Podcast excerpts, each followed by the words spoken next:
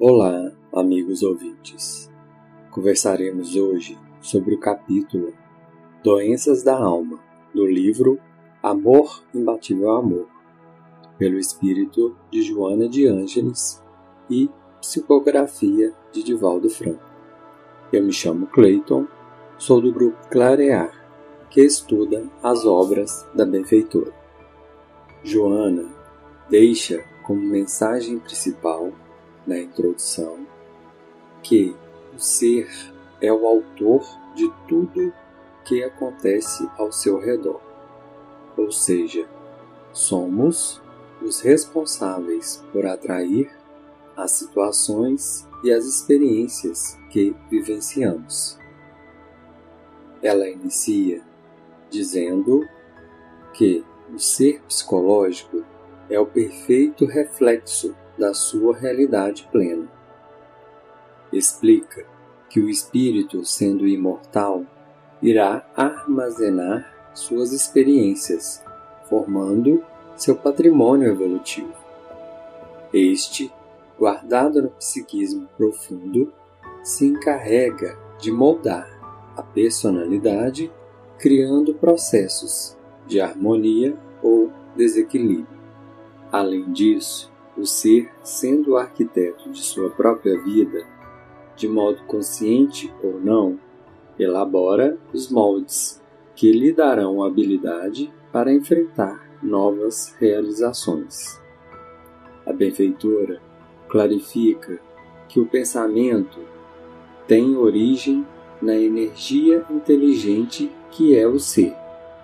Logo, torna-se especial no campo das vibrações que agitam o universo. O direcionamento dos pensamentos conduzirá à formação das estruturas psicológicas e físicas, orgânicas e psíquicas, com que este se deparará no futuro. Isto é, o pensamento atua fortemente no mundo das formas e exterioriza ondas que imprimem papéis mentais, então ocasionando processos psíquicos que comandarão as atividades futuras do ser.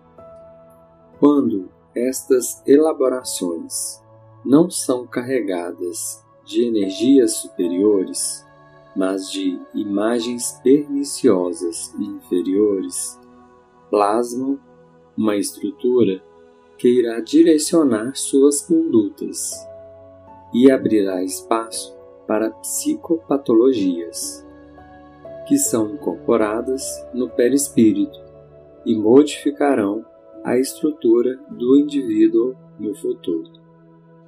Joana assim nos explica que as enfermidades da alma, portanto, procedem de condutas atuais e de anteriores, a que o espírito se permitiu.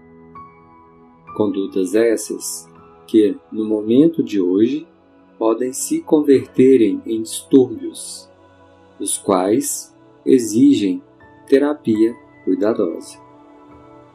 Ela enfatiza que o ser jamais se esvade de si mesmo, do seu eu interior e ainda assevera: é responsável por todas as ocorrências existenciais, em face da lei de causa e efeito e da eternidade do Espírito. Com este entendimento, observa que a análise do indivíduo, somente sob o ponto de vista orgânico, é um processo pobre no sentido que não consegue perceber a complexidade da realidade do ser humano. Somente com uma investigação séria e nobre sobre o ser tridimensional, considerando espírito, perispírito e matéria, poderá ser verificada a psicogênese das enfermidades da alma bem como as patogêneses presentes na criatura humana em seu transcurso evolutivo. Joana finaliza com o um alerta de que o espírito é o ser profundo, autor de todos os acontecimentos em sua volta. Assim, que a cada dia tomemos maior consciência sobre nós e a plena responsabilidade que temos sobre o que nos acomete. Uma excelente semana a todos.